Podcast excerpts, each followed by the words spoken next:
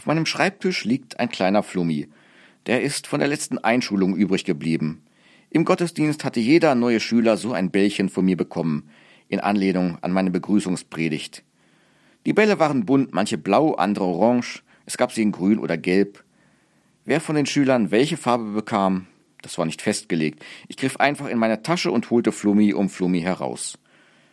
Ein bisschen hatte ich natürlich die Befürchtung, dass ein paar Kinder sich beklagen, weil sie nicht ihre Lieblingsfarbe bekamen. Warum hat der einen roten Ball und ich nicht?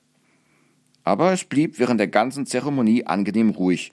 Jeder Schüler bekam einen Flummi, ich sprach ihnen den Segen zu, und dann durften die Hauptdarsteller jenes Morgens wieder auf ihre Plätze zurückkehren. Da hörte ich es dann zum ersten Mal. Ich habe einen gelben Flummi, ich hätte lieber einen grünen. Ja, und ich möchte einen gelben, aber ich habe nur einen blauen. Hey, ich habe blau und möchte gerne grün. Tauschen wir doch alle. Ja, so ging es los. Ein paar der Kinder fingen an, ihre Bälle zu tauschen, damit sie eben doch ihre Lieblingsfarbe bekamen.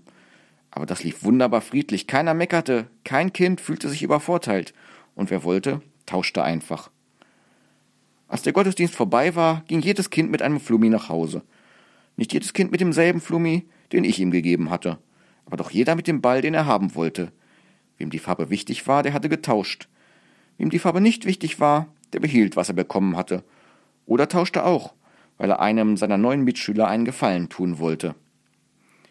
Es war ein erstes Zusammenfinden dieses neuen Schuljahrgangs. Noch bevor die Kinder überhaupt in die Schule kamen, fingen sie schon an, gemeinsam zu agieren. Auf die schönste Weise. Sie tauschten taten sich gegenseitig etwas Gutes, einfach so. Es war wunderbar. Die Kinder haben gezeigt, wie einfach es sein kann, miteinander zurechtzukommen, seinen Mitmenschen einen Gefallen zu tun, nett zu sein, ohne großes Geschrei, ohne einander Vorwürfe zu machen, ohne dass man sich gleich ungerecht behandelt fühlt. Davon können auch wir Erwachsenen so einiges lernen, über unkomplizierten Umgang, über Zusammenhalt und Zusammenarbeit. Wahrlich wunderbar die Seele eines Kindes ist, sagt Jedi-Meister Yoda, und er hat recht, wie üblich.